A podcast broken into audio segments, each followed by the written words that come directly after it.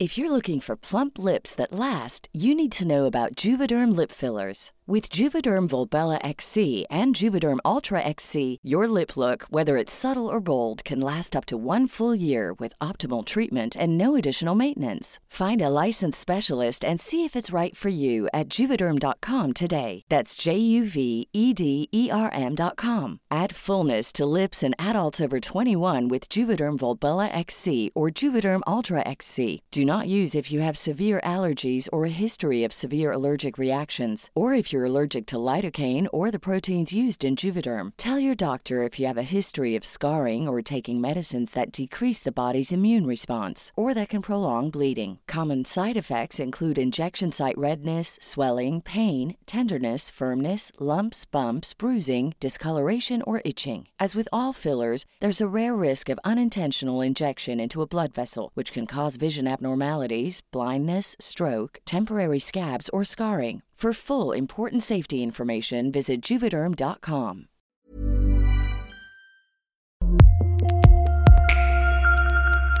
Hola, hola, bienvenidos, bienvenidas a otro episodio más de su podcast favorito en todo el internet. Estas morras. en todo el De tres personas.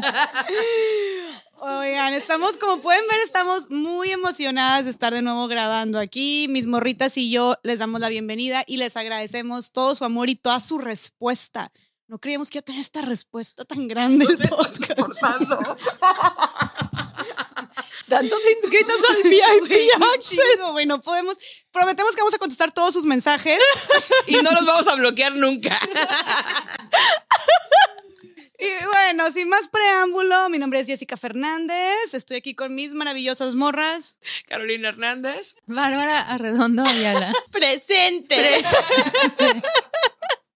Yo soy la Chávez. Ojalá este no sea el uno.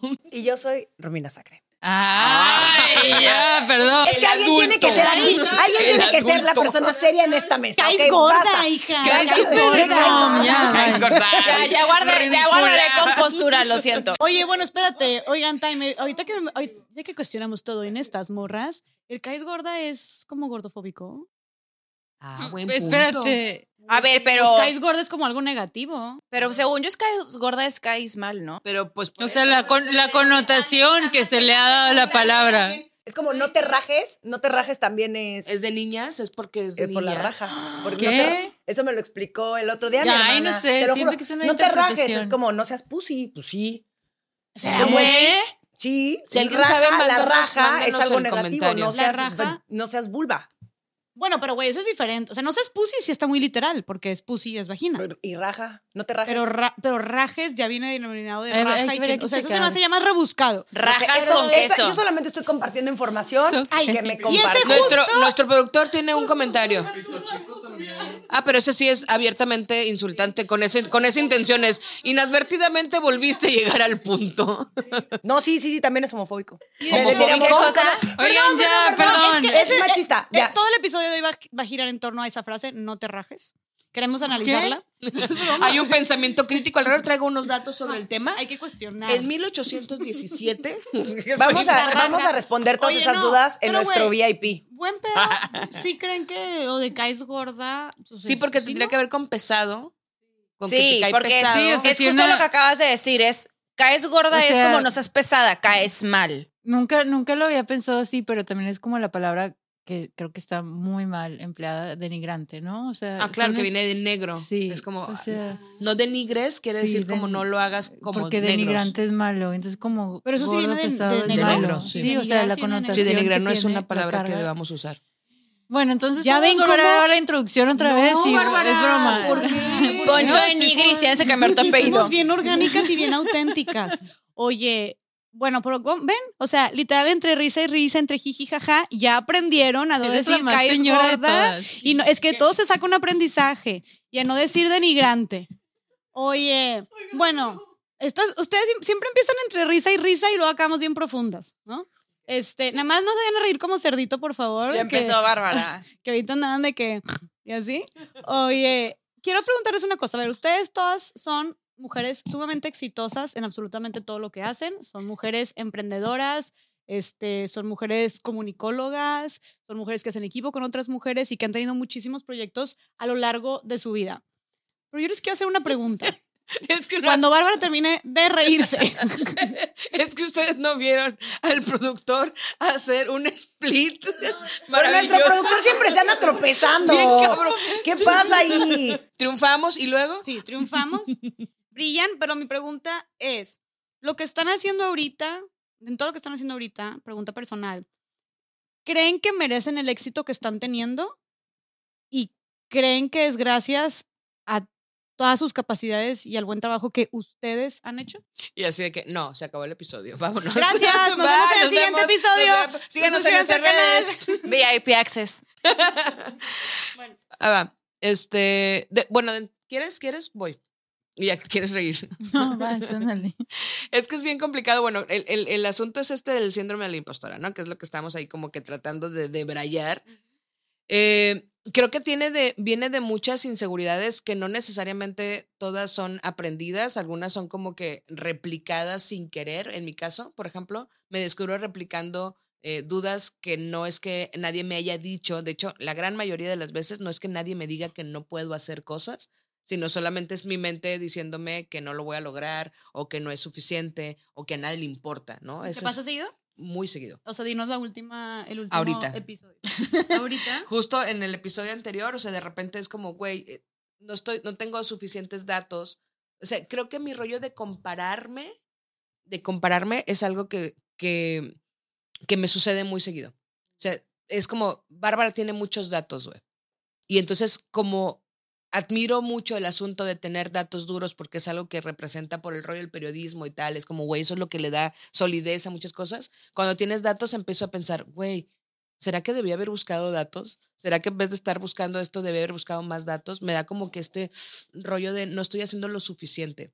Pero además a mí me pasa particularmente algo, y, y lo dije hace, lo he dicho muchas veces. Tengo una playera que así lo dice porque me da hueva el éxito. ¿Por?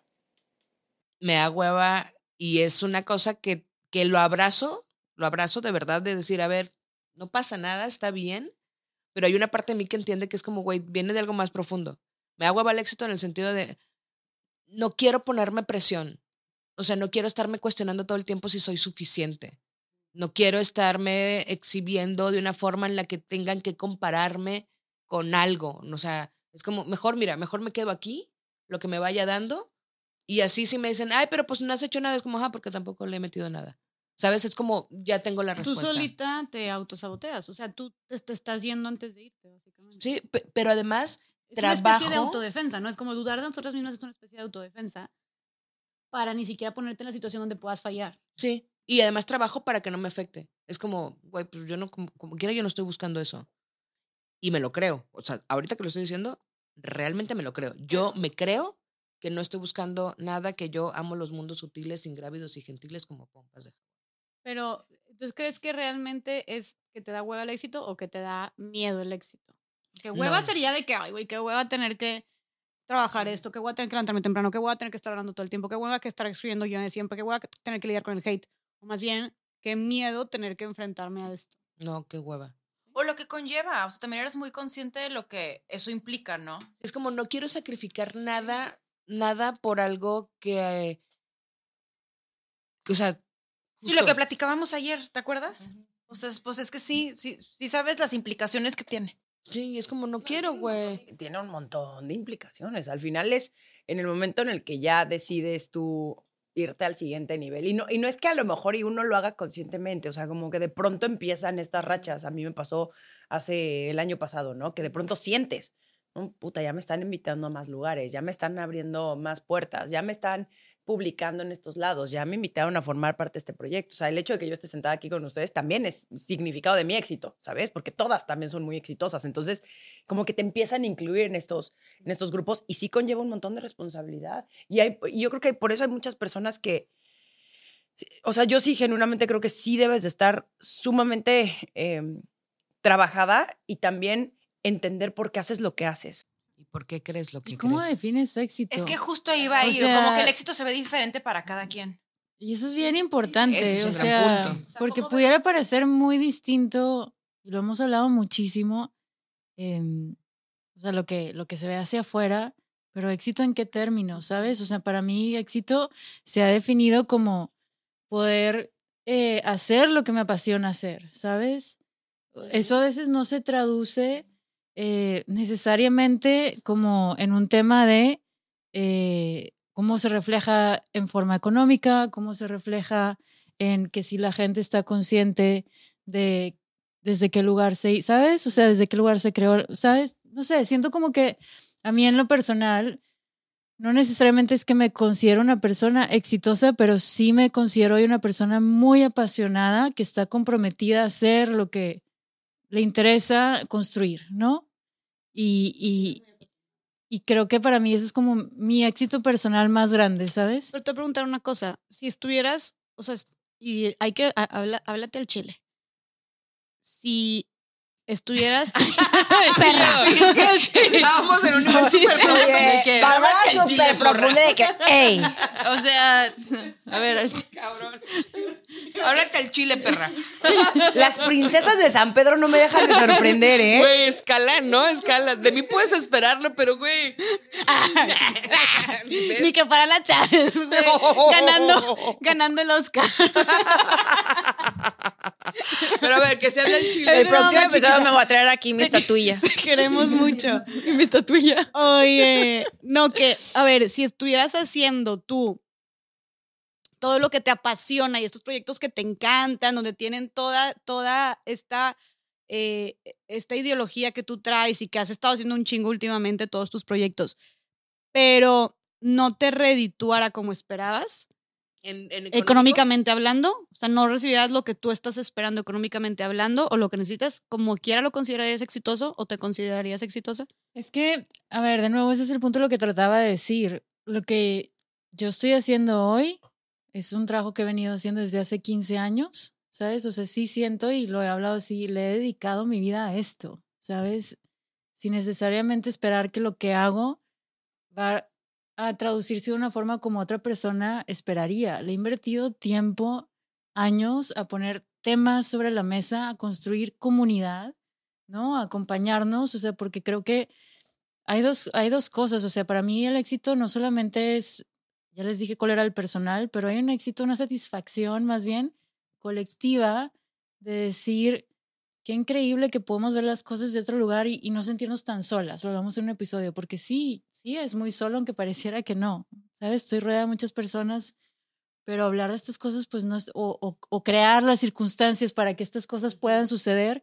Y cuando me refiero a cosas, es que haya más mujeres en posiciones de liderazgo, ¿no? Que haya más mujeres con suficientes herramientas para pedir un mejor o negociar un mejor sueldo, ¿no? Que haya hombres que no tengan miedo de expresar quiénes son, eh, que haya más personas que se sientan lo suficientemente hacia ellas mismas amadas y respetadas como para salir del closet. O sea, son un sinfín de cosas que no necesariamente se traducen a como pudiéramos hablar del éxito en términos como muy básicos, ¿sabes? Entonces, o sea, no sé, pensando un poco lo que decía Caro, que pon tú, que a ti te da hueva, a mí, o sea, mi éxito es decir, si yo me puedo dormir en paz esa noche, decir, hoy valió la pena, ¿sabes? Hoy valió la pena dedicarle todas estas horas que a lo mejor no se traducen en un paycheck, en un, ¿sabes? Pero valió la pena porque hubo una conversación que el día de mañana va a abrir una puerta más, ¿no? Para, para esto, yo, yo siento, me siento en paz, me siento satisfecha. ¿Exitosa? Y exitosa, sí, o sea, no. A ver, aquí vamos a este rabbit hole. Más que exitosa es, me siento con la capacidad de con, conectar con mi poder. Y eso se me hace muy exitoso. O sea, co conectar con mi autenticidad, para mí es una definición de éxito, ¿sabes?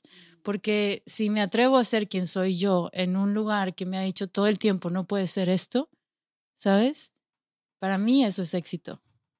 Yo ahí además quiero regresar poquito para, para porque no, no corregirla mi, mi, mi respuesta, pero sí precisarla en el sentido de, a mí lo que me da hueva es el éxito preestablecido. Lo que concebimos como éxito también. Eso, eso sí quiero que sea muy claro, porque cuando te escucho es como, claro, me resuena todo lo demás. Me da hueva esta idea del éxito que tiene que ver con la construcción que nos dijeron que tendría que ser el éxito. Porque si la pregunta distinta es, si yo estoy satisfecha con lo que hago, estoy muy satisfecha con lo que hago.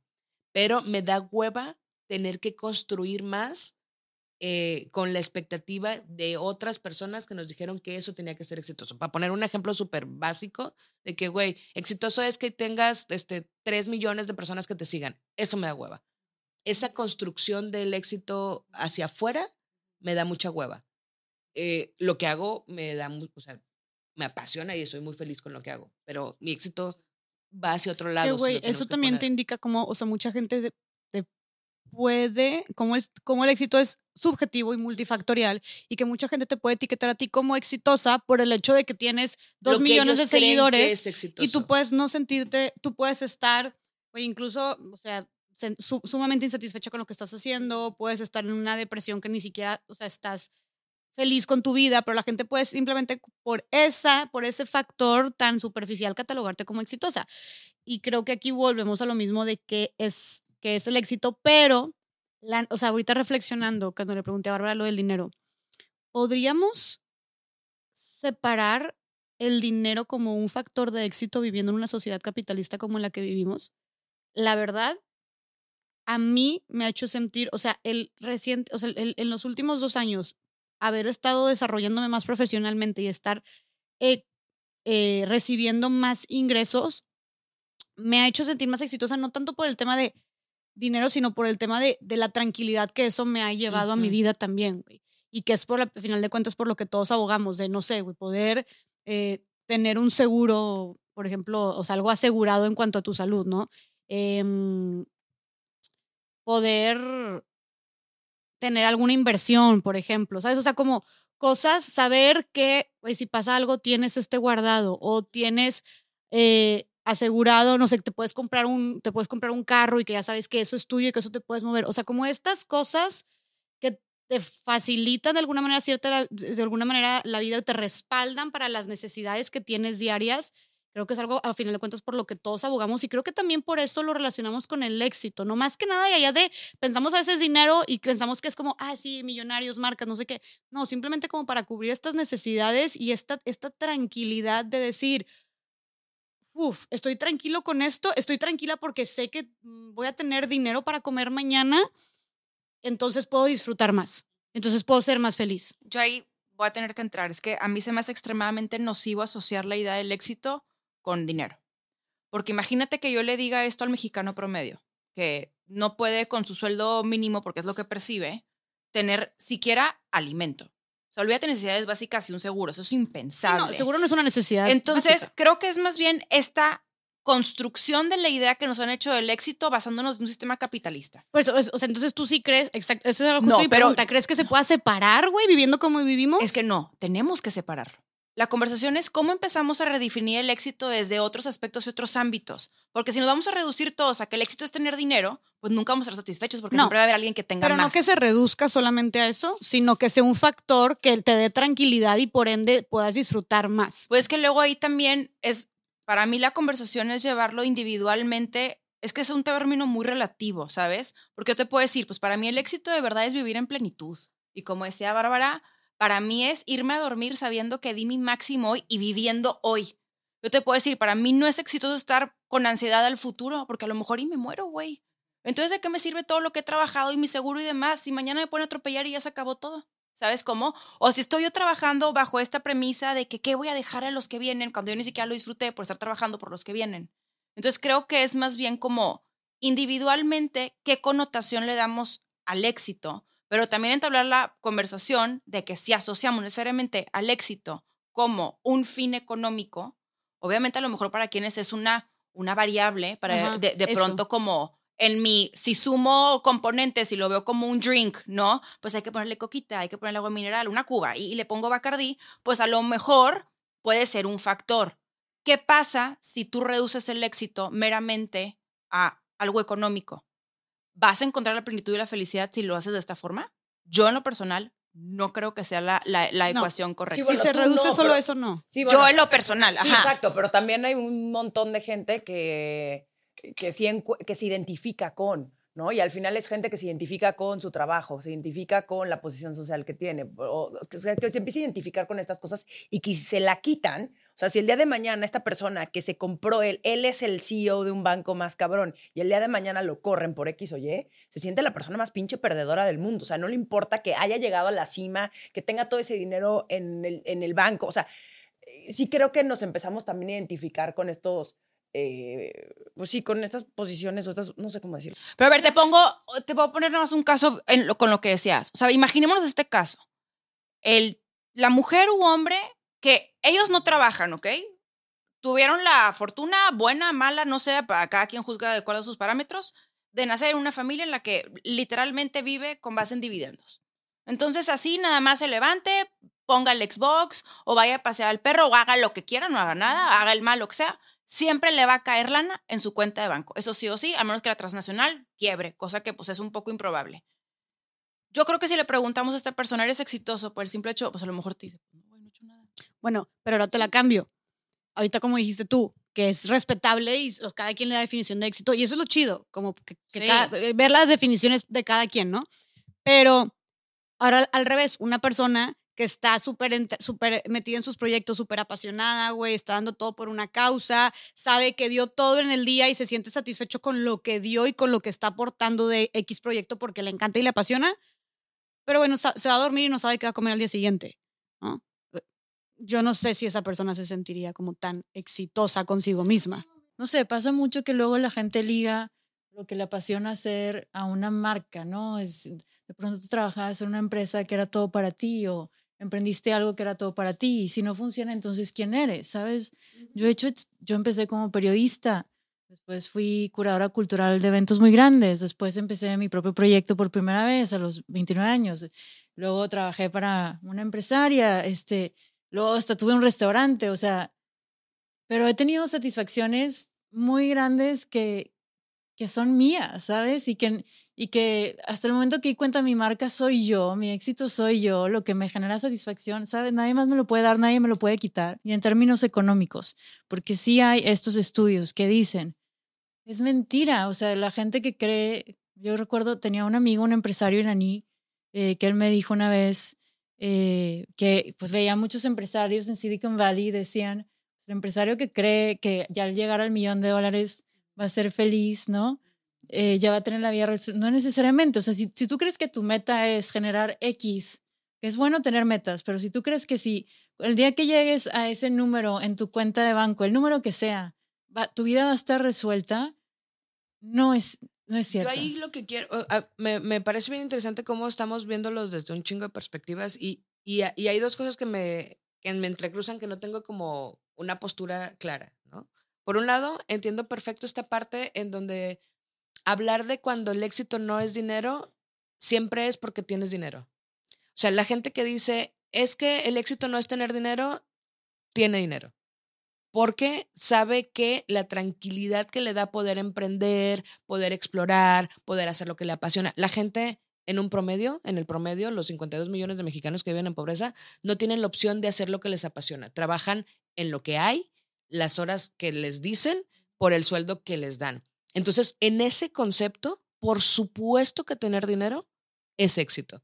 ¿Por qué? Porque saliste de ese cinturón de miseria en el que siempre te dijeron que vas a estar, porque además hay números que confirman que si tu papá fue pobre, tú vas a ser pobre y tus hijos van a ser pobres. Entonces, cuando salen de esa pobreza, por supuesto que lo ven como un éxito, porque finalmente tienen eh, medio seguro el, el, el, el sustento, ni siquiera más cosas. y que ¿no? vale madres, agrego aquí, perdón que te ahí vale madres si se están dedicando a algo que nunca quisieron ni se Mm, imaginaron, claro, pero güey, estoy elevando la calidad de vida de mi gente, eso es éxito. Exacto. Entonces, por un lado está esa parte que, que yo la veo y digo, por supuesto que el dinero lo tengo que asociar con el éxito.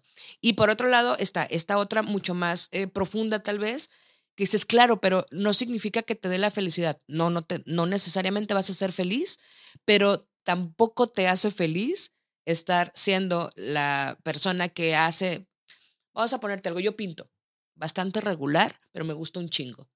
Entonces, yo pudiera decir, lo que a mí me apasiona es pintar. Pero nadie me tira un peso por mis cuadros, güey.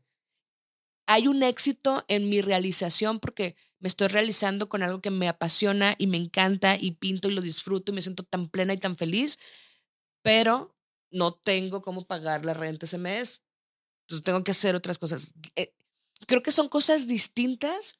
El éxito y la tranquilidad o y la paz o y la serenidad o Quiero agregar algo nada más bien rápido Sí, este que dale. dices y sé que quieren decir algo, pero nada más, o sea, sí, sí he tenido la oportunidad también de estar en contextos, o sea, también he entendido que no puedo generalizar porque siempre hay excepciones, ¿no? Pero lo que sí he visto es, y en cosas muy específicas, es cu- cuando sí hay una entrega, ¿no? Por ejemplo, antes yo veía el activismo como un acto de servicio, porque así se hablaba, es como, es, un servicio a la humanidad, ¿sabes? Y, y, y también en la narrativa, y luego podemos hablar otro día más de eso, pero, o sea, sí hay casos y son excepcionales, ¿no? Que es, y entiendo lo que dices, y claro que también es una realidad, donde traspasas ese límite que incluso pones en riesgo tu propio bienestar.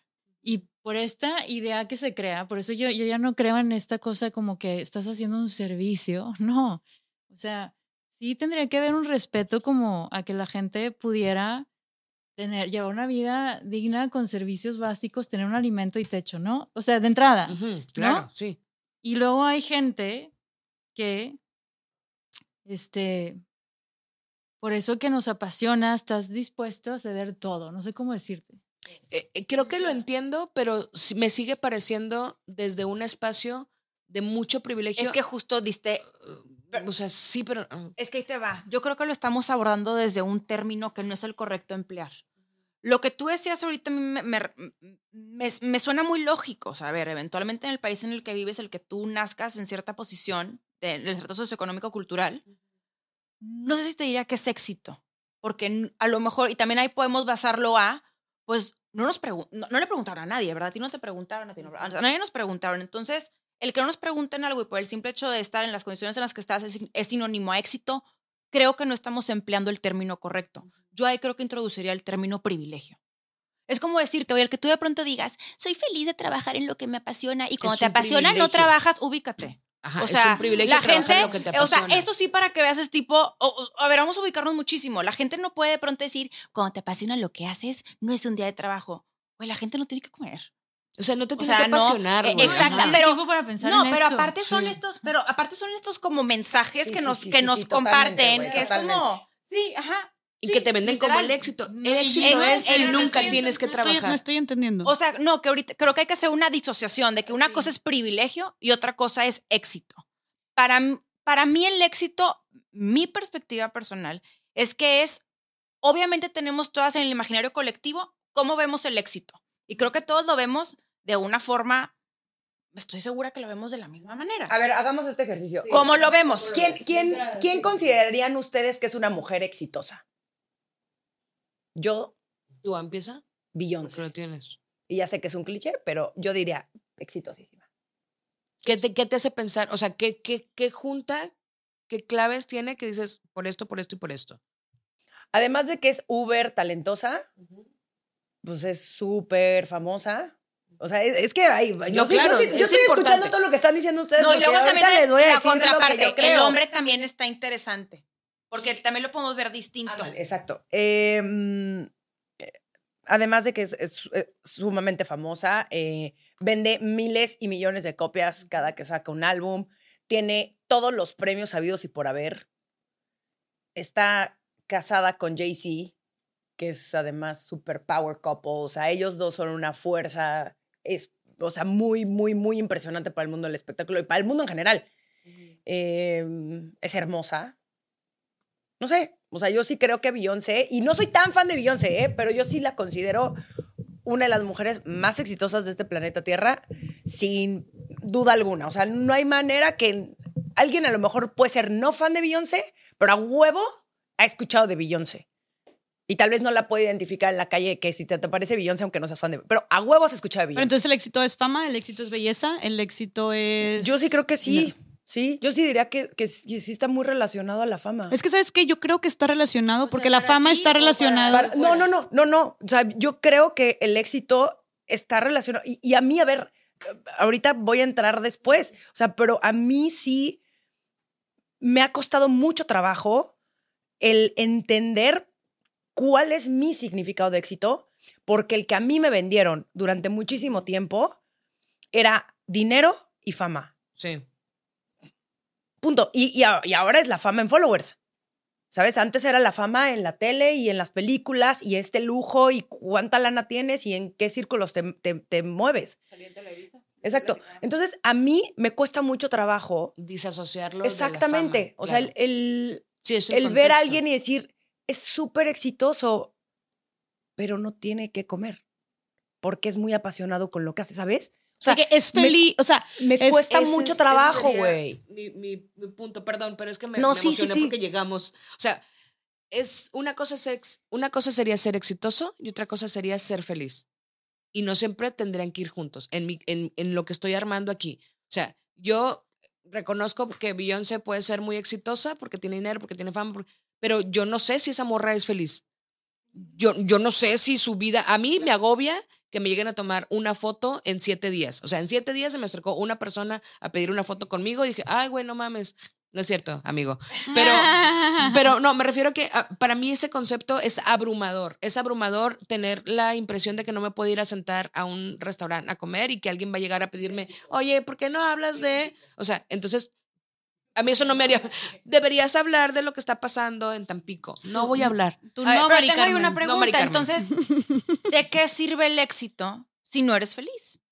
¿Para qué sirve? ¿Para qué? Más bien, ¿para qué sirve el éxito si la meta final es no ser feliz y vivir plenamente? Podemos, Es que podemos son dos cosas. pregunta. Este, me encanta el ejercicio que cada quien aviente un par de nombres de su Ah, ok, definición de perdón, sí, éxito. ya. A ver, Bueno, pero- pero- Jess es la que está entrevistando mucho. Vamos No, a pero no preguntar. queremos que entreviste porque siempre entrevista. El chiste Sí, es que por hable. eso yo quiero saber, Ah, Jess. que- Ajá. Quiero que Jess, hombre, o sea, que Jess nos comparta. ¿Mujer Mujer, no, yo Sí, creo que también está sí, padre sí. mujer y hombre. sí. Les voy a decir quién para mí es un hombre exitoso y una, y una, y una mujer exitosa. Y son las primeras que se me vinieron a la cabeza, ¿ok? Em, una mujer exitosa para mí sería Teresa Prieto, que es la esposa de mi primo, que es una mujer muy talentosa, muy segura de sí misma. O sea, yo le digo a mi prima Cuñiz, saludo prima Cuñiz, saludos prima Cuñiz, si es que estás viendo esto. Es como una mujer como muy segura de sí misma, muy empoderada, que sabe mucho. Y se asoció con mi primo y en su empresa y él dice, o sea, mi primo dice, en el punto, o sea, el momento en que ella se asoció, mi empresa, o sea, nosotros despegamos desde que ella, desde que ella se asoció conmigo. O sea, todo lo que, lo que crecimos es gracias a ella. Entonces, profesionalmente es muy exitosa, es muy inteligente. Aparte tiene como un estilo que, de, o sea, se viste, se viste muy cool, ella es muy guapa y tiene como este corte de pelo así como demasiado locochón y muy que le queda muy a su estilo. Pero aparte ella es como muy segura de su estilo, entonces me encanta cómo juega a su favor con todos estos colores, con todos, con todos estos colores. Pero deja tú eso. Aparte, como que la historia, o sea, se me hace un, un- tie- tiene un matrimonio muy bonito y nosotros nos hemos echado nuestros vinitos y me ha contado como de su matrimonio con mi primo. Tiene un matrimonio muy bonito donde se divierten mucho, donde confían mucho en sí, son socios aparte, güey. Y estuvieron casados por un buen rato, o sea, creo que casi 10 años, y acaban de tener como a su primer bebé, Pablo, y acaban de nacer, y ella era de estas, de estas también personas como que mamás muy, muy, una mujer muy, muy trabajadora, entonces como que se esperaban a tener hijos y ya lo tiene, y ella está como muy segura de que sí quiero ser mamá, pero tengo los recursos para poder eh, apoyar en alguien más también que me, que me ayude con el, que me ayude con el, con el niño, con la crianza, y yo sigo trabajando. Entonces, no sé, como que siento que en todas esas partes de su vida, de que esposo, o sea, familia, la maternidad, eh, la parte profesional, como ella y su seguridad y su, su esencia y como su, su imagen, como que veo todo esto. em, yo grabé podcast con ella y dijo un chorro de cosas que me resonaron muchísimo del desarrollo de las mujeres en el ámbito profesional.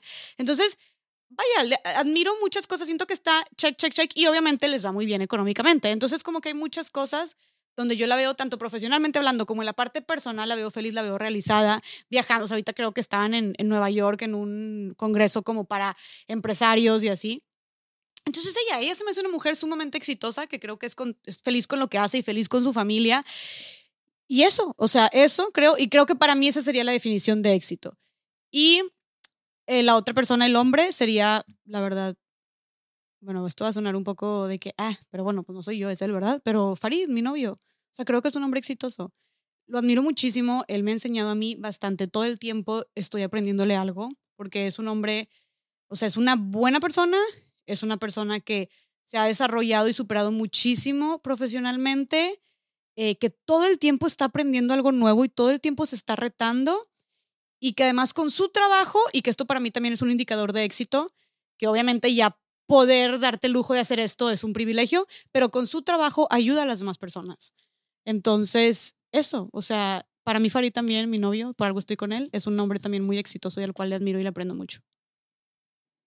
No, sigo pensando. Yo te voy a decir quién de hombre, y es un ejemplo que a mí en lo personal creo que no hemos hablado lo suficiente sobre esta persona.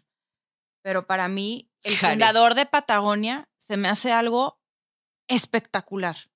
Él era una persona que era un hiker, literalmente, se convirtió en multimillonario, siempre tuvo una perspectiva y la, y la comentó sobre el capitalismo y al final decidió regalar básicamente su empresa para combatir una causa que él siempre desde el día uno, desde que comenzó la empresa, tuvo en la mira, que fue el cambio climático. Se me hace una persona que le, sí creo que aquí se aplica un poco de que de su pasión pudo hacer un negocio increíble, chido, qué bueno que te fue bien económicamente, pero aparte que pusiste el éxito económico, si lo ves en esos, en esos términos, pusiste primero tus causas y supiste tú decir, oye, sigo porque el hombre sigue vivo. Yo aquí voy, va- primero van mis causas y el poder vivir en esa congruencia también se me hace sinónimo de éxito cañón. Sí se me hace un hombre muy exitoso. Me encanta. Yo me subo en ese tren. Yo tengo, perdón, eh, apunté una listota. Les quiero compartir. Y no, no voy a entrar a tanto detalle de sus vidas. Sí, Pero venga, venga. creo que resumiste muy bien. Me identifico mucho con, con tu porqué, ¿no? Y para mí, o sea, personas que he considerado exitosas serían Patti Smith, la cantante. Ay, no. Sí, como- sí Patti Smith, wow. la- o sea, es la primera mujer conocida como ser la reina del punk rock. Llegó a Nueva York con 10 dólares, que lo único que le podía dar su mamá en ese momento, y una- un cambio de ropa. Y bueno, de las primeras mujeres ser consagradas en el Rock and Roll Hall of Fame, muchas cosas. Es una poeta, ¿sabes? Fue muy disruptiva para su generación y creo que es un ícono en muchos sentidos. Eufrosina Cruz Mendoza me parece una mujer sumamente exitosa alguien que logró cambiar la constitución de este país, que pueda haber otorgado el derecho a votar y ser votadas a las mujeres indígenas. Eh, Abigail y Disney es una mentora y una amiga que nació, heredó, ¿no? Tiene este apellido y que cuestiona todo lo que representa hoy esa institución y por ende también el sistema capitalista. Eh, Jacqueline Novogratz, la primera mujer en crear un fondo de inversión de impacto social en el mundo eh, Zainab Salvi, una activista iraquí que su papá fue el piloto comercial de Saddam Hussein y se vio obligada entonces desde los siete años, su papá tuvo que aceptar ser el piloto, era un piloto comercial, se volvió el piloto personal de Saddam. Entonces ella a los siete años, pues su papá tuvo que aceptar ese trabajo y vivió en el palacio con Saddam hasta los 19. Y después Zainab, pues a los 23 empieza su propia organización para ayudar a mujeres en situación de guerra en Bosnia a los 23 años sin saber el idioma y después la fundación creció a ocho países en zona de guerra. Eh, y de hombres diría Roberto Ferrarini, es un amigo muy querido, es un italiano, es un restaurantero en la Ciudad de México, junto con su esposa, los admiro muchísimo, Mónica. Eh, Alexander Assad, él es un amigo de aquí, es un gran papá, o sea, me encanta ver, junto también con Roberto diría, me encanta ver hombres que paternan intencional y conscientemente, ¿no? Me, me, me, faltó agregar, yo creo que hay, hay, hay dos mujeres claves para mí, Erendira Ibarra y Natasha Ibarra, ¿sabes? Cómo puede ser disruptivas las desde los contenidos. Eh, Matthew Bishop, él es un amigo inglés eh, que, que viene de un barrio en Inglaterra que no era como él, o sea, era un barrio como en las afueras, ¿no? Y logró construir su propia carrera, este, y ha sido una persona clave en cómo pensamos el capitalismo, la filantropía, la responsabilidad social, y es una persona desde un sector muy intelectual, muy disruptiva. Y por último, un amigo, Víctor Hugo Zelaya, él es de Sonora, es un emprendedor también, ha hecho todo tipo de negocios. Y, es interesante porque muchos de ellos que han nombrado, y hay muchos más, a mí lo que me mueve, se identifica mucho, es esta conexión con sus causas, ¿no? Y que también han redefinido de muchas otras formas lo que significa o significaría no solamente el éxito, pero el cómo construyo familia. Eh, O sea, creo que tú estás dando a- un punto, o sea, que definitivamente eso se relaciona con tu definición de éxito. Definitivamente creo que es el, el poder ayudar, ¿no? O sea, el cómo poder meterte a alguna causa social e impactar de manera positiva en la sociedad. O sea, como que veo que eso también es parte de tu definición de éxito, porque todas las mujeres que mencionaste están haciendo eso. Me mueve mucho eso. Dolly Parton también, Jane Fonda. O sea, han sido como mujeres y hombres que en el lugar que estén, independientemente si es porque nacieron una cuna de oro o no, usaron su plataforma para hacer algún tipo de cambio. Pero sabes algo, creo que aquí lo que a mí me gustaría llevar como la reflexión un poco hacia este camino en torno a que, ¿por qué nos han vendido una historia distinta de lo que es el éxito? ¿Sabes? Porque, y es lo que justo decía hace rato, en el imaginario colectivo asociamos el éxito directamente con un vínculo estrecho con algo económico cuando realmente puede ir mucho más allá. ¿Y qué pasaría si nosotras, bueno, nosotros aquí, estas morras, cambiamos y redefinimos el mundo? Pero imagínense que el día de mañana las, las niñas, los niños puedan crecer con otras perspectivas y otras, otros, otras metas sobre lo que es el éxito. Y yo creo que sí te podría aligerar también la carga, porque imagínate si tú eres un güey que dices, no, pues el éxito para mí va a salir en la lista número 100 top de expansión. Hijo, mano, pues... uh, eh, Sí, es que sí, ¿sabes? sí, sí, sí. ¿Sabes? Pero- como, es como las role models, como estas superwomen que nos inventamos, entonces queremos todas aspirar a ser esa, pero es, oye, también hay otras formas y podemos darle, empezar a darle luz a otro tipo de éxito un poco más integral. No, que por eso es tan importante la representación. O sea, también es importante el, el ver las historias de otras mujeres y empezar también a escuchar cómo lograron ellas eh, cumplir, es que una vez más, ¿no? Cumplir sus sueños o cumplir sus metas, o sea, cumplir eso que les apasiona. Y yo creo que más bien ahí lo que yo, cuando yo conecto con una persona y digo, pinche exitosa, es una persona apasionada, es una persona que logró hacer lo que, lo que más, ahora sí que hacer lo que más quería hacer eh, y, que, y que neta lo está haciendo, güey. O sea, que, que no es como que ya llegó a la cima, ¿sabes? Que sigue haciendo esto que le apasiona. O sea, ahorita que, que hablabas de, de gente que admiras, ¿no? Obviamente yo dije Beyoncé porque pues sí, o sea, es como el- lo, lo más cercano que tengo. Pero, por ejemplo, yo admiro un montón a mi amigo Pablo Cruz. Mi amigo Pablo Cruz fue adicto hace muchos años y lleva sobrio, no sé, güey, 15 años.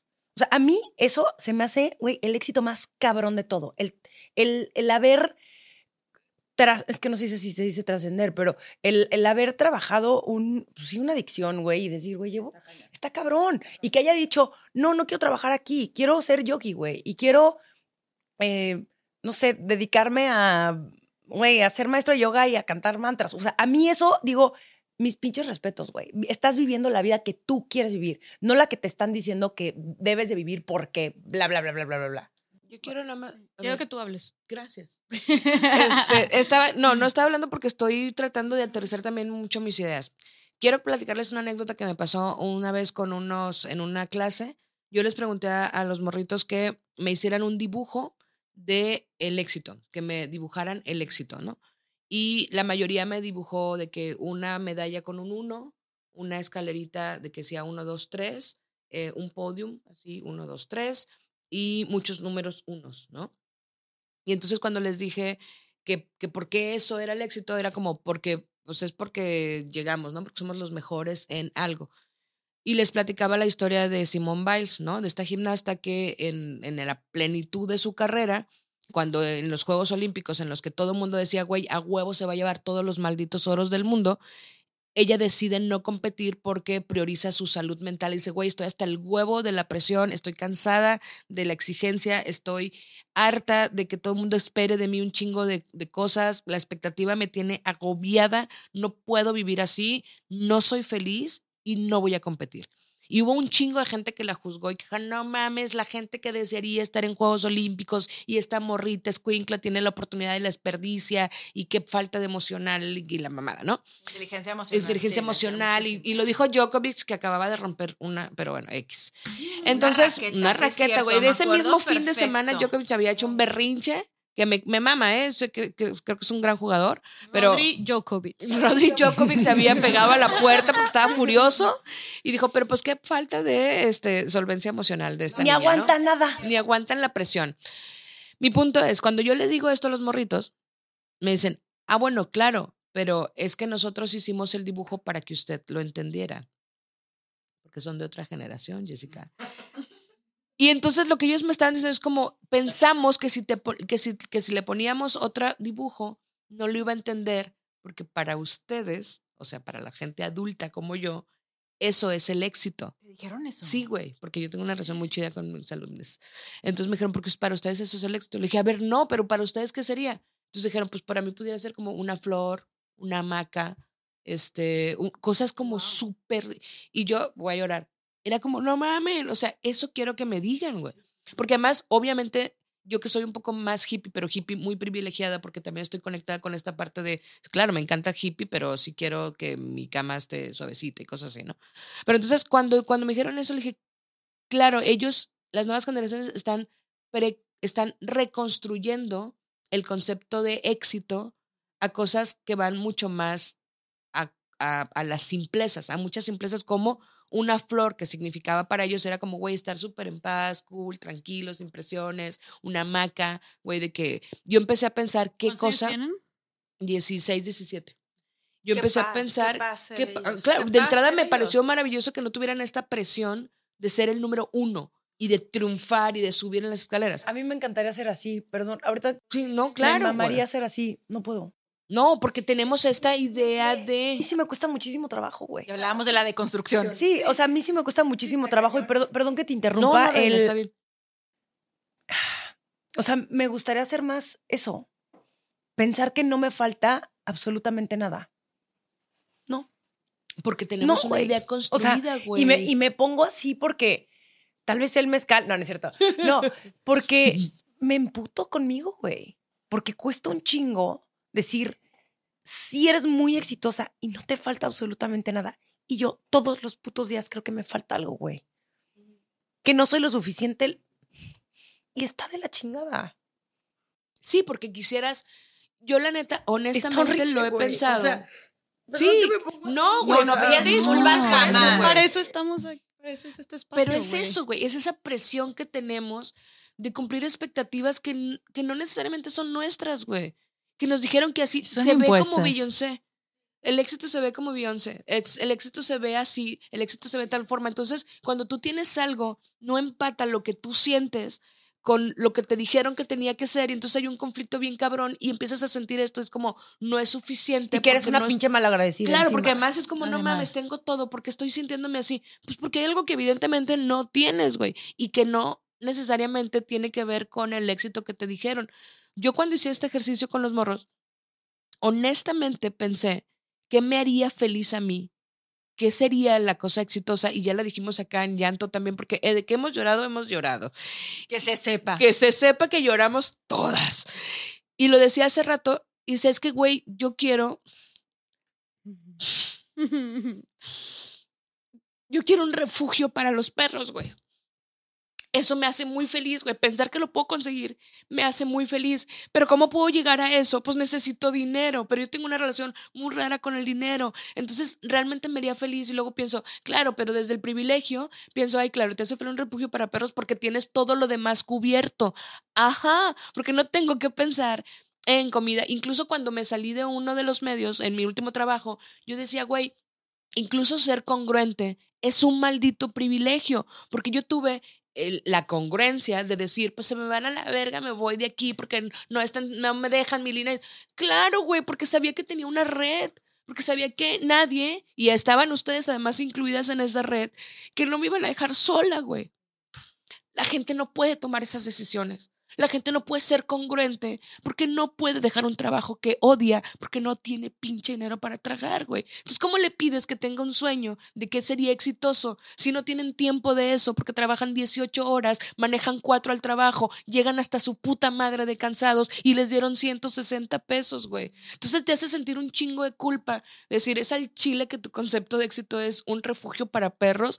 Chinga tu madre, güey. La gente no tiene para tragar. Entonces, hay todo este, por eso me cuesta tanto identificar mi, mi, punto. No, y regresamos a la comparación. O sea, regresamos una vez más a la comparación. El cómo yo no me voy a sentir exitosa si ve, pongámoslo, escríbelo, ¿no? Güey, tomaste un avión para venir acá. Exacto. O sea, tengo, tengo el privilegio. Por de- supuesto, si yo no tuviera dinero, no podría estar aquí sentada con ustedes. ¿cómo O no a menos de que todas ustedes me fueran a visitar a la Ciudad de México, que son súper bienvenidas. este, no, pero es cierto. Y creo que. Y, y a ver, eh, y, y- y así, punto de aparte, el, los referentes. O sea, Eufrosina Cruz e- es lo que habla en su libro. O sea, cómo ella no tenía, hasta que vio a su maestro, se- Que olía bonito. Exacto, que olía Nunca bonito. Y los y que- bien y que exacto, que, que, que se dio cuenta que había algo más, ¿sabes? O sea, y, y eso es ahí cuando te pones tú a imaginar que hay una posibilidad mucho más grande que la tuya. Y creo que es, al final, por eso yo creo que digo Beyoncé, ¿no? Porque cuando yo crecí en mi, en mi, eh, en mi primaria, secundaria, prepa, ¿quiénes eran las únicas mujeres famosas? Güey, la gente que salía en la tele.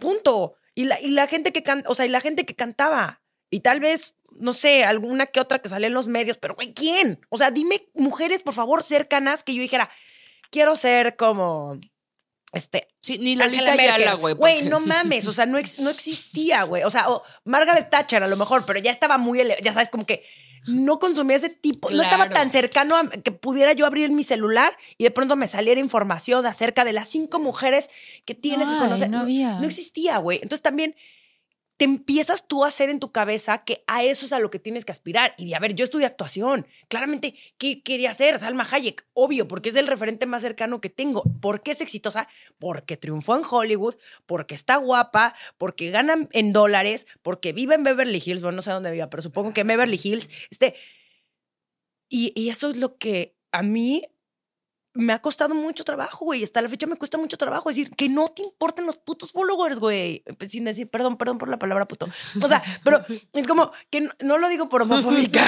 este, que no te importe eso, güey. No lo haces por eso. Pero hay una parte que es de mí que está dividida de decir, ¿cómo no me va a importar?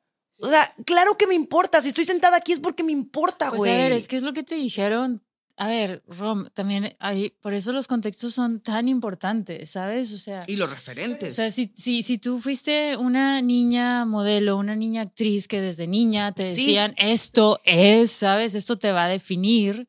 ¿Me explico? Es bien importante entender eso. Y ay, les quiero compartir dos historias bien rápidas y un mensaje no comercial, pero decir también en parte por qué Olguita Segura y yo quisimos crear Decididas, porque también qué modelos a seguir teníamos en español en Latam, en Iberoamérica, o sea, porque nuestros modelos a seguir, que eran obviamente muy importantes, pero eran del extranjero, ¿no? Entonces, ¿quiénes eran estas mujeres? ¿Quiénes fueron nuestras, no? Este, las primeras en lo que sea o que cambiaron la, na- la narrativa, este, y bueno, eso por un lado. Dos, una historia y es de la misma persona y por eso para mí Zainab Salvi fue una persona bien importante en mi vida. Yo la entrevisté cuando tenía 26 años eh, y cuando la conocí, eh, me contó una historia que me explotó la cabeza.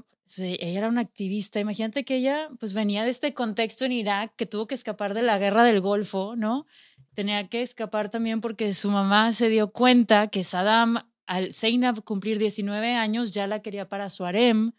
Entonces, contra todo lo que le había dicho de niña, ¿no? La casa, o sea, la casa con alguien más, con un árabe en Estados Unidos, etcétera. Pero hay, hay, hay, hay muchas anécdotas que les podría contar de ella. Dos que me marcaron fueron las siguientes. Cuando Zainab empieza a hacer su trabajo en, en Bosnia, después le llaman este, de Ruanda al, al, al- cuando es el genocidio y le dicen, oye, nos enteramos del tipo de trabajo que tú haces con mujeres sobrevivientes de guerra, queremos que vengas acá. Y hay una historia, este, es, es muy linda porque dice que ella estaba pues creando estos grupos, ¿no? De, de recon- reconciliación, de, de justicia restaurativa, de muchas cosas, porque pues ustedes saben, en, en Ruanda, esta guerra entre los Hutu y los Tutsi, ¿no? Que un grupo básicamente exterminó al otro, ¿no? Era tu vecino, de pronto te mata toda tu familia, ¿no? O te viola a ti y te quedas sin nadie. Y, y ella decía que en una de estas sesiones, estando allá con ellas, eh, el grupo de mujeres se paraba a bailar y a cantar. Y ella como que se tomaba muy en serio el papel de soy la activista y tengo mi responsabilidad de crear. ¿Quién soy yo para no disfrutar también esta otra parte de mi vida que es decir, celebrar que estoy viva, ¿no? O sea, cuando ellas, ya con todo lo que atravesaron hoy, están bailando y cantando y abrazándose, Y Tutsi. Y otra cosa rápida. em, ella habla mucho de esto de que había una mujer que ya no tenía uñas en los pies de los dedos en Sudán. Por los kilómetros y kilómetros habían sido desplazados que habían caminado por la guerra civil. Entonces ella cuando habla del tema de la guerra dice, hasta que no entendamos la guerra desde una perspectiva de uñas de los pies, de no tener uñas en los dedos de tus pies, ¿no? ¿Cómo podemos hablar de tantos otros temas? Como tú dices ahorita, Caro, tu ejemplo, decir, o sea, es lo que te toca, no tienes otra porque es el sustento y de qué comes, de qué vives, ¿no?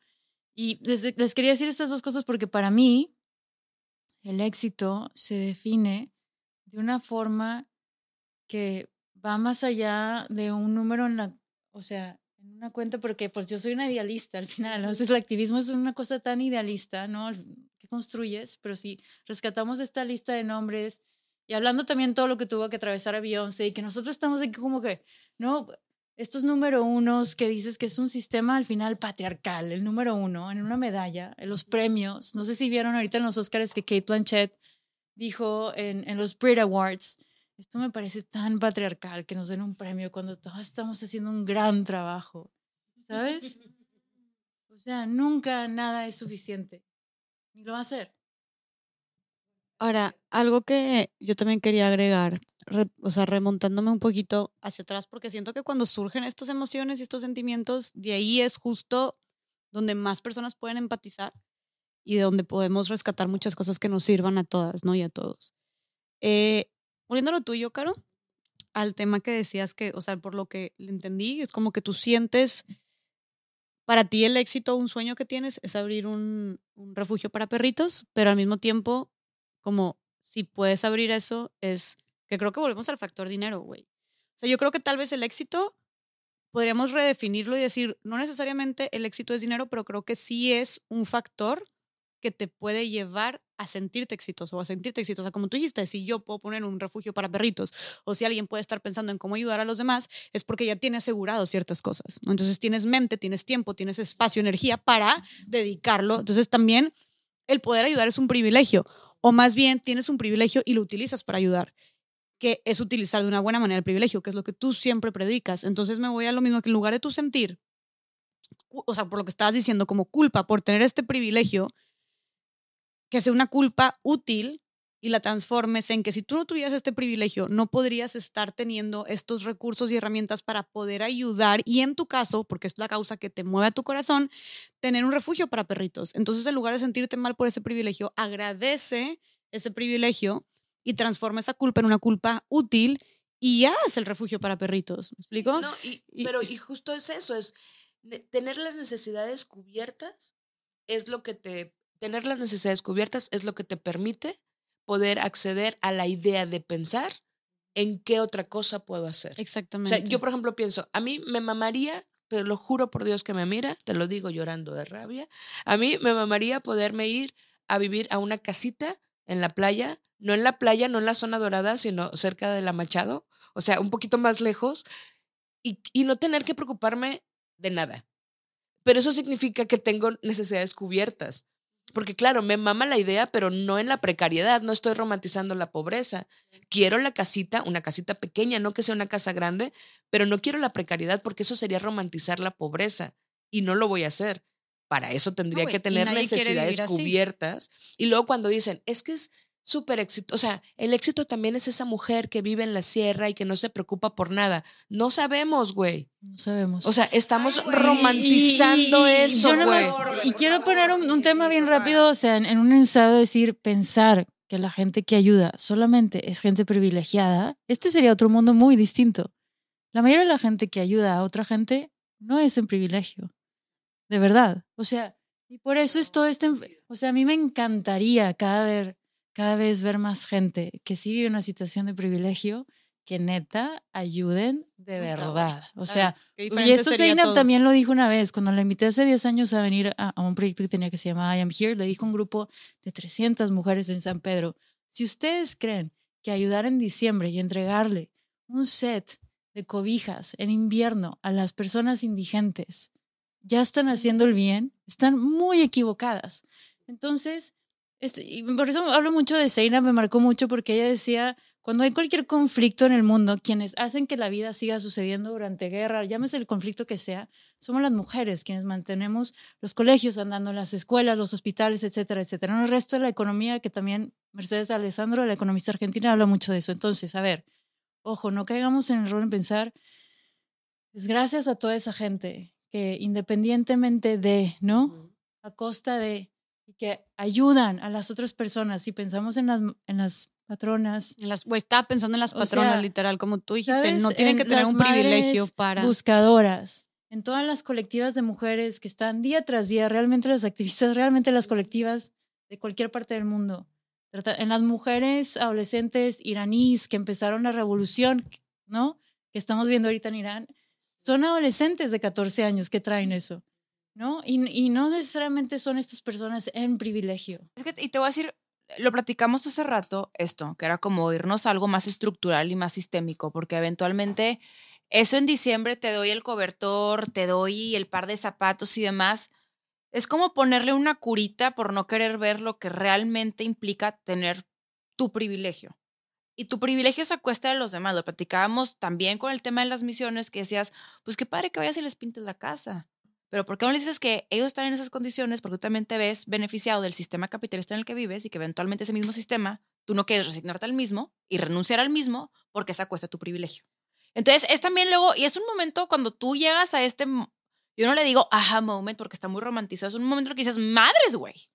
O sea, esto es todavía mucho más grande de lo que podemos pensar y por lo mismo yo también coincido en el que no es que, ay, es que yo hago muchísimo y soy una empresa socialmente responsable. No, es, va mucho más allá de eso. Y al final del día, inclusive si vemos el tejido social mexicano, no está compuesto por gente con privilegio.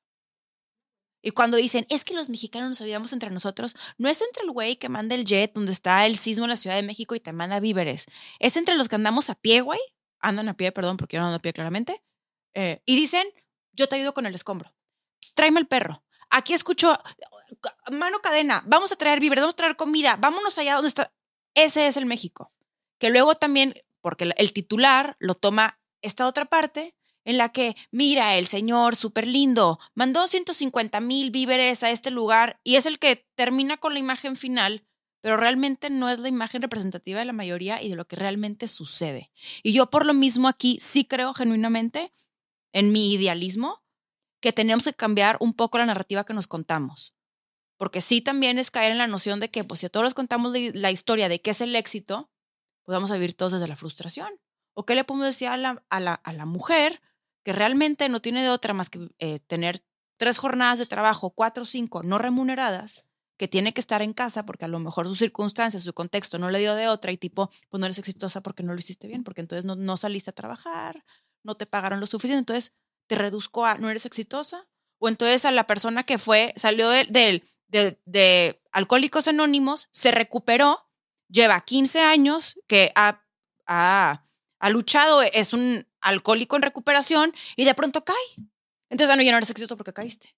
O sea, sabes, como que son esos términos luego muy absolutistas que yo sí creo que en lo personal, si los cambiamos a otros términos, podemos de pronto como conciliar estar más tranquilos, inclusive más ligeros. Dos cosas. Siguiendo lo que, lo que tú estás diciendo. Primero, es como, entiendo perfectamente esta parte que dicen del asistencialismo, pero también quiero, o sea, no quisiera como, güey, luego entrar a como un callejón sin salida y decir, entonces nada lo que están haciendo la gente por ayudar no vale madre si neta no importa. O sea, esa gente que, güey, no sé, manda cenas de Navidad o manda juguetes a los, este, colchas a los albergues o juguetes a las casas hogar y que, está, y que parezca este mensaje como que estemos diciendo de que, güey, no, es puro pedo tu ayuda y realmente, o sea, como tú dijiste, que para que tú estés en un privilegio de poder ayudar es porque, o sea, realmente, la- más bien, para que la gente esté en desigualdad es porque si quieres realmente hacer un cambio, entonces renuncia a tus privilegios.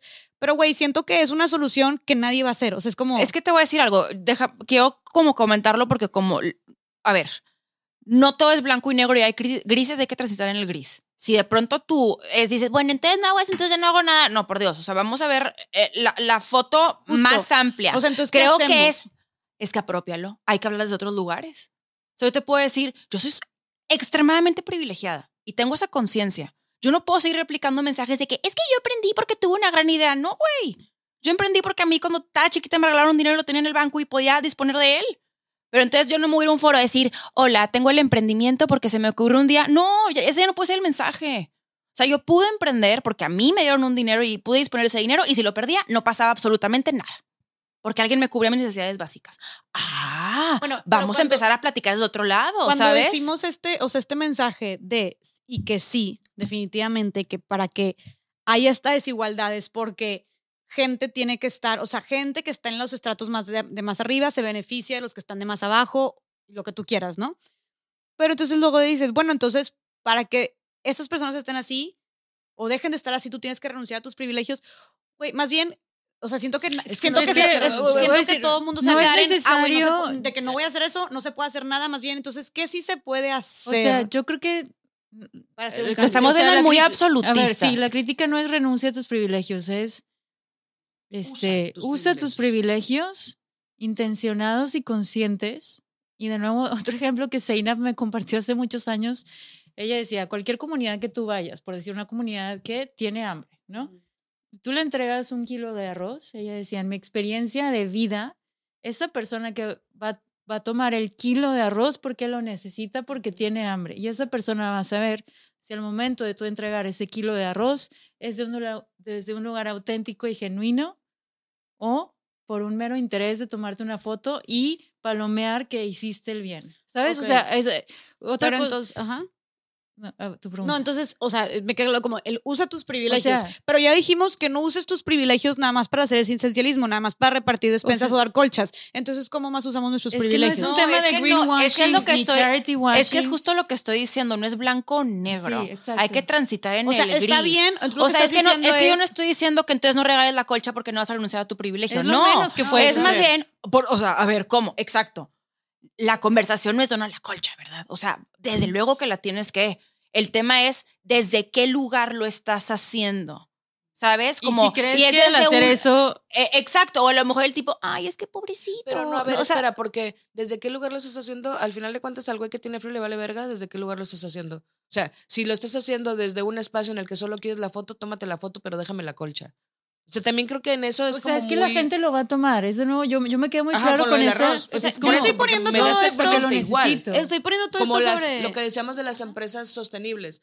Me da exactamente lo mismo si crees que tu empresa es mejor si tienes diversidad, porque auténticamente crees en la diversidad o porque crees que una empresa con diversidad es una empresa más exitosa porque entra al 2030 a los propósitos de sostenibilidad y entonces eso te va a o dar si lo haces por marketing, güey, o lo Me que da sea. exactamente igual. Al final de cuentas, si lo estás haciendo, hazlo, güey. O sea, O sea, de eso, a que no a hagas que no nada. lo hagas, y, ajá, güey, que pongo o sea, esto partí so- bajo la premisa de simplemente hazlo. hazlo. Ajá, y sí, güey, como- pongo esto sobre la mesa, esta es como que hasta así, no, porque justo quiero que la audiencia como si se quede con el, el, el que sigue o entonces qué cosas sí hago, no Yo lo hago. que Que también está en el dar, ¿no? Yo lo que yo no sé. ¿Qué- qué dijiste? está- también perdón, está en el dar. Los voy a convertir en una experiencia. O sea, esto fue algo que me pasó a mí y desde entonces me marcó y dije, uff, o sea, no nada más es dar, ¿sabes? Teníamos siete años. eh, mi mamá nos dijo en carretera, oigan, este diciembre que vamos a ir en carretera, voy a preparar lonches, ¿no? Este, los juguetes que ya no usen los vamos a poner, los vamos a regalar, hay que, hay que poner regalos. En esta comunidad que vamos a atravesar, los vamos a donar. Y me acuerdo que nos paramos y se acercó un grupo de gente y la camioneta la empezaron como, no sé cómo se dice, ya sabes, Sí, como a empujar, mover, de- o sea, nos rodearon. Y, y jamás se me va a olvidar, pues porque al final como es algo que tú preparabas con cierta ilusión, ¿no? Como puedo, puedo compartir esto con alguien más, ¿no? Y, y pues este, entras como en este espíritu, en esta narrativa, ¿no? De, de dar. Y, de- o sea, viendo hacia atrás, como esa anécdota, digo, no, no di de la mejor forma, o sea, ¿de qué sirve, sabes? O sea, porque pues tú te insertas en una comunidad como alguien externo, ¿no? A dejar algo que tú crees. Salvador o sea, Blanco, sí, ¿sabes? Y, desde, desde una Puta, ignorancia de dar con la mejor Blanco. Pero sí. intención, ¿me explico? Claro, y los salvadores blancos no siempre tienen malas intenciones. no, y es No, decir, no, no, o sea, no. No, a ver, de entrada ni saben que existe el término Salvador Blanco. no, Vamos a partir estoy de ahí. hablando, yo Sí, tenía sí, sí. siete años, eran el 90, 90, eran 91. Sí, no, no estamos a hablando de ver, no esos estamos términos. contra- o sea, no estamos ahorita contradiciéndonos porque, por ejemplo, tú eres Salvador Blanco, pero no estamos diciendo que como quiera, no importa los medios, O sino sea, con es fin no, es que yo ayudar. creo que al final el Salvador Blanco está ayudando, muchos tipos de ayuda y Haití es un ejemplo perfecto a nivel estado de si tú crees que ayudar por ayudar, entonces eso significa, o sea, traduce en una forma en resultados en éxito de, después del terremoto de Haití del 2010. O sea, que entonces, que recibió millones y millones y millones de dólares. ¿Por qué entonces, si el, si el tema es puede ayudar donando, dando dinero, Si siguen así. sigue, o sea, eh, sigue siendo un estado Bueno, pero fallido? es muy complicado. Es que güey, no, es que también. creo que, mira, si algo yo podría decir como para resumir y porque luego puede ser como, a mí no me gusta hablarlo en términos absolutistas porque si no llegamos a ningún lado y es tipo me veo parada. Creo que sí es importante cambiar los mensajes.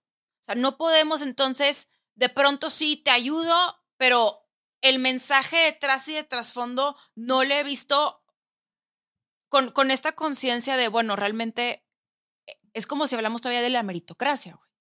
¿Sabes cómo? Como, bueno, le doy la colcha porque sí, es que la verdad es que no ha cambiado lo suficiente. Pues, no, Yo- o sea, yo hay- lo que- hay yo que lo cambiar podría- un poco a poco los mensajes porque si no, pues qué padre que es la colcha. Amo Pero justo que- como dices, por más que inyecten millones de dólares, el Estado va a seguir fallido. Amo que, este lo episodio, dice amo muy que este bien. episodio empezó. eh, siempre todos estos episodios empiezan en A y terminan en K. Ah. Yo creo que no es tanto, o más bien, no es solamente Maya Zapata, que es una adorada. Maya Zapata tiene una frase que me encanta que dice sí y además.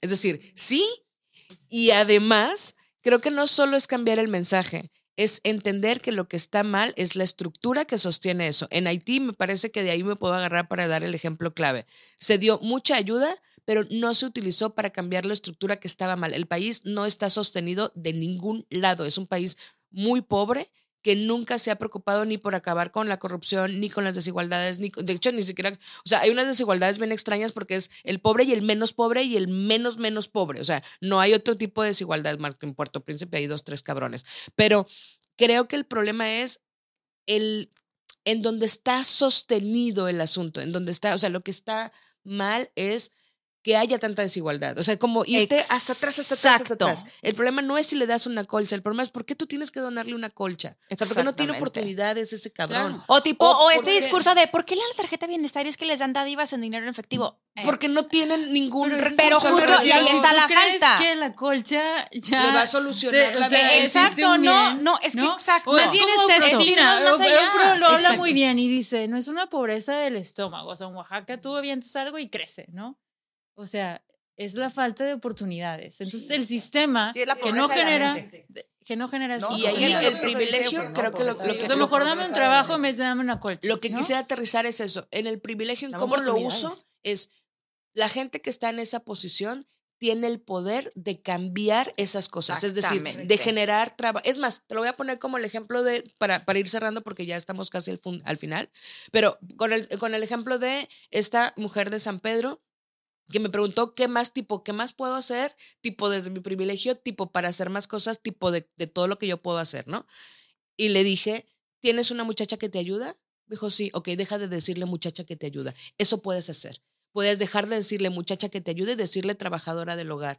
¿Tienes seguro social tu trabajadora del hogar? Bueno, es que no tiene, ¿verdad? Bueno, hay que darle seguro social.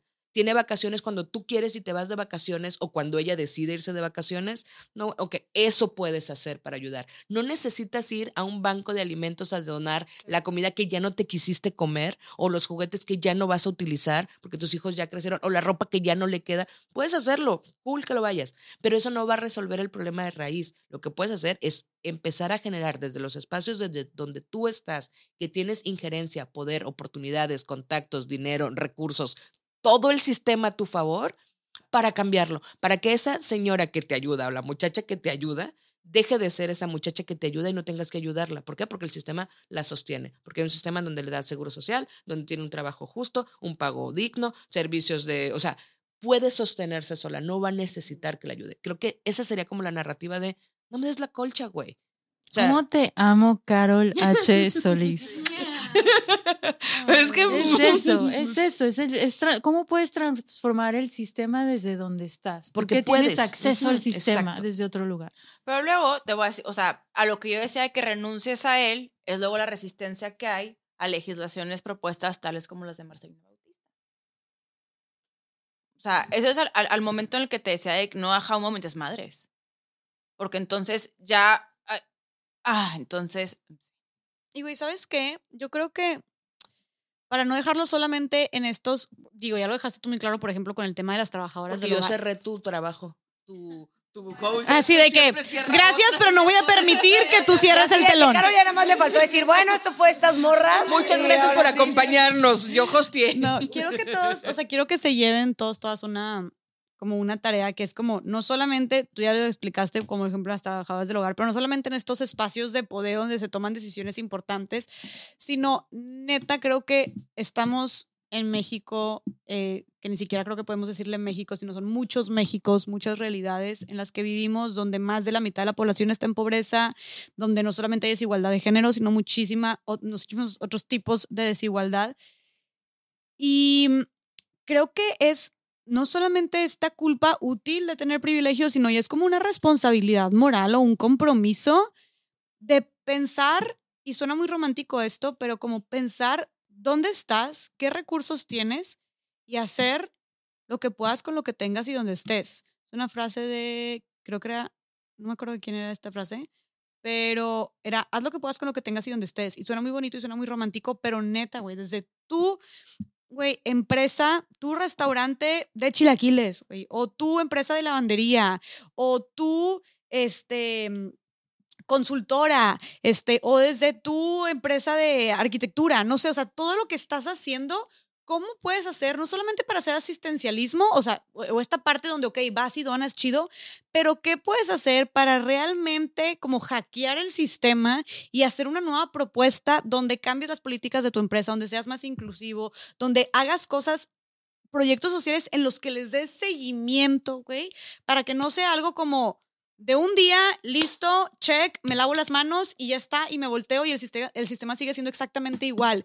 Pero de verdad, yo pienso que si nos podemos, imagínate, o sea, este problema de desigualdad está como en todas las áreas, en todas las áreas, en todas las industrias, en todos los niveles. Entonces creo que independientemente de lo que haga o a lo que se dedique cada quien, las responsabilidades que tenga, tiene cierta injerencia de algún tipo. O sea, güey, ponte creativo, ponte trucha y ve cómo de verdad puedes tú hacer un cambio en el que le des seguimiento, güey. No importa qué causa sea, la neta. Es desde, oye, temas de la comunidad LGBT, temas de las personas migrantes, temas de la educación en México, temas de la violencia contra las mujeres, pero qué causa, o sea, creo que no nos podemos dar el lujo de no estarnos dedicando y dándole seguimiento a cierta causa si tenemos la oportunidad de hacerlo.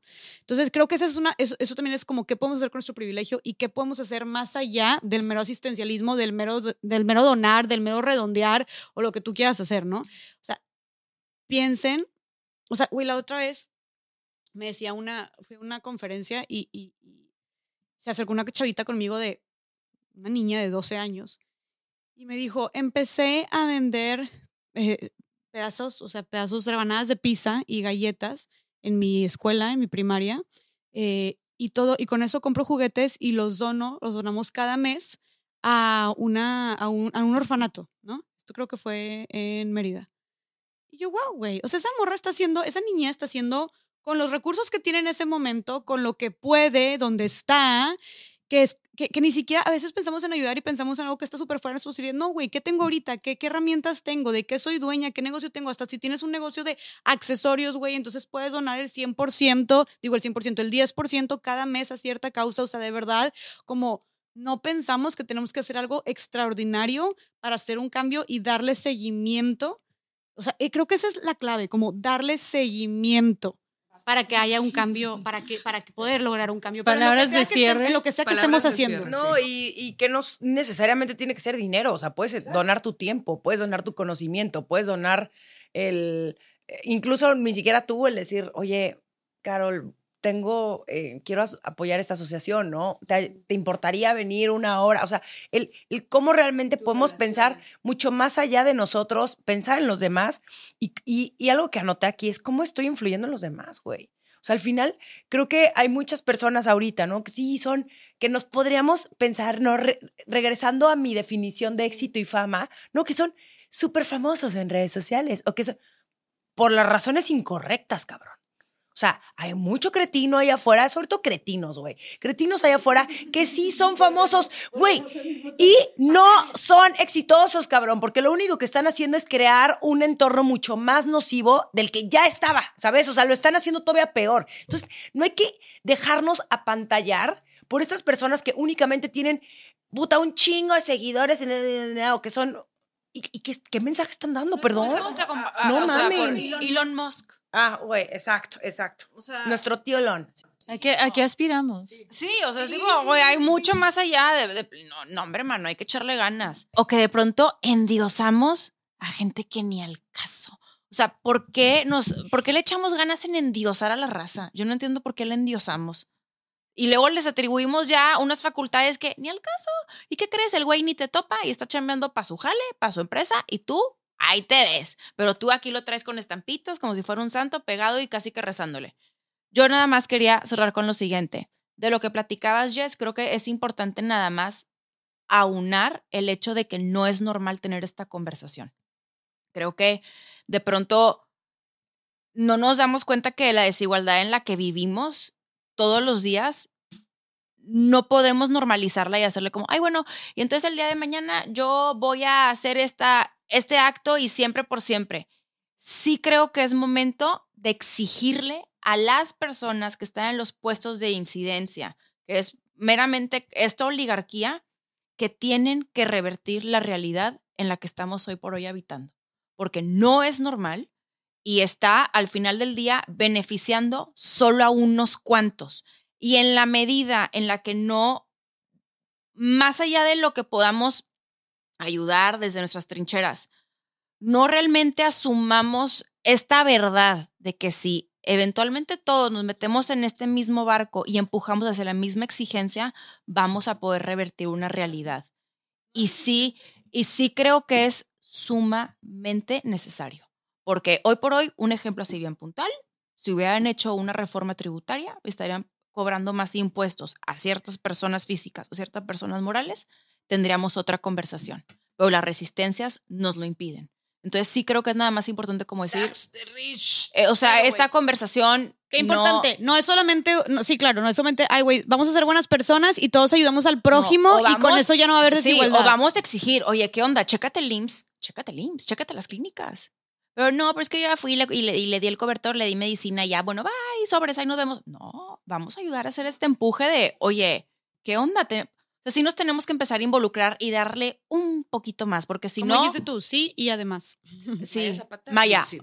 Sí, Sí, y además. Sí, y además, eso, o sea, tú dijiste, güey, y eso hasta es más sencillo, entre comillas, que hasta el mero acto de servicio, ¿no? Es como, güey, estate al pendiente, exige, busca, Deja tú, presiona. es algo bien puntual. Para eso los tienes chambeando. Es lo que yo también, yo como que no concibo esta disociación que tenemos de la raza que es servidor público, de, ay, no, pues llegaron, hacen su chamba y sepa la madre quiénes son. Están trabajando con tu lana, no estoy entendiendo por qué no estamos exigiéndoles. O sea, eso sí es una manera de exigir frontalmente y decir, haz tu jale bien. Oye, vas a traer una empresa que le invirtió miles de millones de dólares. Ok, chido. ¿A quiénes van a emplear? ¿En qué condiciones? ¿Cómo va a ser la infraestructura de ese lugar? ¿Cómo va a ser la distribución de recursos? Pero desde los Agua naturales. Agua. O sea, ¿sabes cómo? Como que si empujamos también hacia ahí, podemos revertir un poco las realidades y no nada más decir, bueno, ya cumplí con mi parte, ahí se ven, cierro la puertita y ya cumplí. Me encantó esta conversación. Gracias. Eh, ok, a ver, en un país donde solamente 6% de las mujeres ganan más de 12 mil pesos al mes, Solo el 6% de las Sí. mujeres ganan más de 12 en mil. un país donde diría que entre 60 a 75% de la población vive en pobreza, eh, que es de los países donde existe mayor desigualdad económica también, en un país donde la iniciativa del Sistema Nacional de Cuidados está congelada, ¿no? Es una iniciativa que no, no ha pasado. Y también en un país donde las mujeres le dedicamos el mayor número de horas al trabajo de cuidados y al trabajo no remunerado, ¿no? Casi 60 horas a la semana, cuando la ley laboral dicta 48 horas de semana de trabajo, ¿no? Los hombres le dedican a este trabajo 17 horas a la semana. Es bien importante, ¿ok? Luego hablamos más de esto. Este, y... Apunten, Hombres apunten, sí. con más tiempo libre para ah, Para tener todo. hobbies y amantes. Luego por eso andan haciendo tantos podcasts pendejos. güey. sí, obvio. Ups. Y Buenas noches. ya no sé, Síganos. ya no sé ni qué apunté aquí, este, pero, o sea, sí, la pregunta, yo, yo la pregunta que me quedo es, ya sea donar, lo que sea, el juguete, lo que tú quieras, da igual, tú como empresa, donde estés, si, si, si tu pregunta de fondo no es cómo con esta acción yo puedo crear mayor movi- movilidad social en un país donde la movilidad social no existe, ¿sabes? No Pues es. entonces no es. es muy baja. No, no es. No es, ¿sabes? Barbs define movilidad social. Movilidad social es la capacidad de que alguna persona, no importa su contexto, pueda aspirar a pues tener ciertas as- aspiraciones económicas. Que si naciste pobre, no Sí, te mueras sí. pobre. Es, es que puedas transitar que en tu estrato de eso. clase económica, más allá de social, cultural, económica. Entonces, si tú, justo como dice Carol, naciste pobre, puedas aspirar a el día de mañana morir en una clase económica media. Obviamente luego se define media, media, media, media alta o baja media, pero he perdido es más. Que puedas transitar a baja media. Y- o de la pobreza extrema a pobreza. Eh, No existe. No hay movilidad social en este país, es una realidad. Entonces, naces pobre, Al te menos hoy pobre, por hoy. Y, y otra cosa bien importante que es em, reconocer a todas las personas que han acompañado a muchas de las que nombré para hacer posible que sus carreras sigan avanzando o sus causas, ¿no? Porque no son ellas solas. En este sesgo de sobreviviente, ¿no? O sea, no es como una historia excepcional, hubo un equipo alrededor, ¿no? Ya sea amistades, familiares, lo que sea, equipo de trabajo. Eh, y que- quería agregar esa lista rápido, no, no quiero que no pase por decir una mala advertencia, ¿no?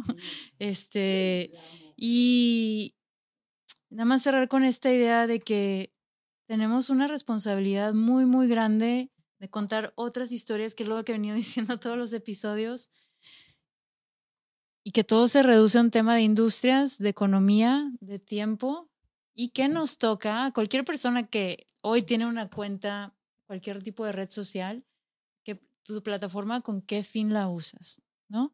O sea, entonces con este país que tiene tanta desigualdad y que para las mujeres, ¿no? Y muchas otras cosas, no, por más programas que digamos que hay diversidad e inclusión, las estadísticas no están cambiando, solamente están empeorando. Tenemos mucha chamba que hacer. ¿Puedo soltar una pregunta que nada más sea sí o no? ¿Creen que si redefinimos el concepto de éxito a uno un poco más integral y que no se asocia directamente con el término económico, nos podríamos aligerar la carga que el mismo término conlleva? Ay, no es ciencia cuántica, ¿sí o Ay. no? Güey, el meme, el meme. Es como el meme de las Este sí es fórmulas, de blanco o negro, no. A ver, Sí. o sea, sí, pero se me hace muy difícil reducirlo a eso porque creo que el dinero ahorita es tranquilidad, es ocio, es necesidades básicas, es recursos, es oportunidades, muchas es mucho, o sea, cosas. por eso se me hace No, muy pero difícil, no pero si se pudiera, directamente Sí, no. con el éxito. es que está muy cabrón no asociarlo, pero si se pudiera, sí, claro, Aligeraría. pero sí. Y sí o no pregunta rápida, que creo que también esto del síndrome Me del encanta, limbo. ¿sí Ay, güey, no? y la otra, sí o no. Sí, sí, no. Sí o no, tienes tres segundos. Sí o no. Agarrémonos de las manos. Agarrémonos ¿dónde de está las manos. En Güey, en que en estos, eh, que, según nosotros síndrome impostor y puro pedo, güey. En el siguiente No hablamos- episodio no hablamos de eso. impostor. Ok, ¿sí o Este, no? Ok, ¿te consideras una mujer exitosa, Romina, sí o no? Sí. Hell yeah, motherfuckers. bueno, chicos, gracias por escucharnos, chicos, chicas. Nos vemos en el siguiente episodio de Estas Morras. Yo soy arroba Jessica FDZG. Carol H. Solís. Bárbara Arredondo Ayala. Arroba la Chávez M. Arroba Romina Sacre. Y, Y nosotras somos estas morras.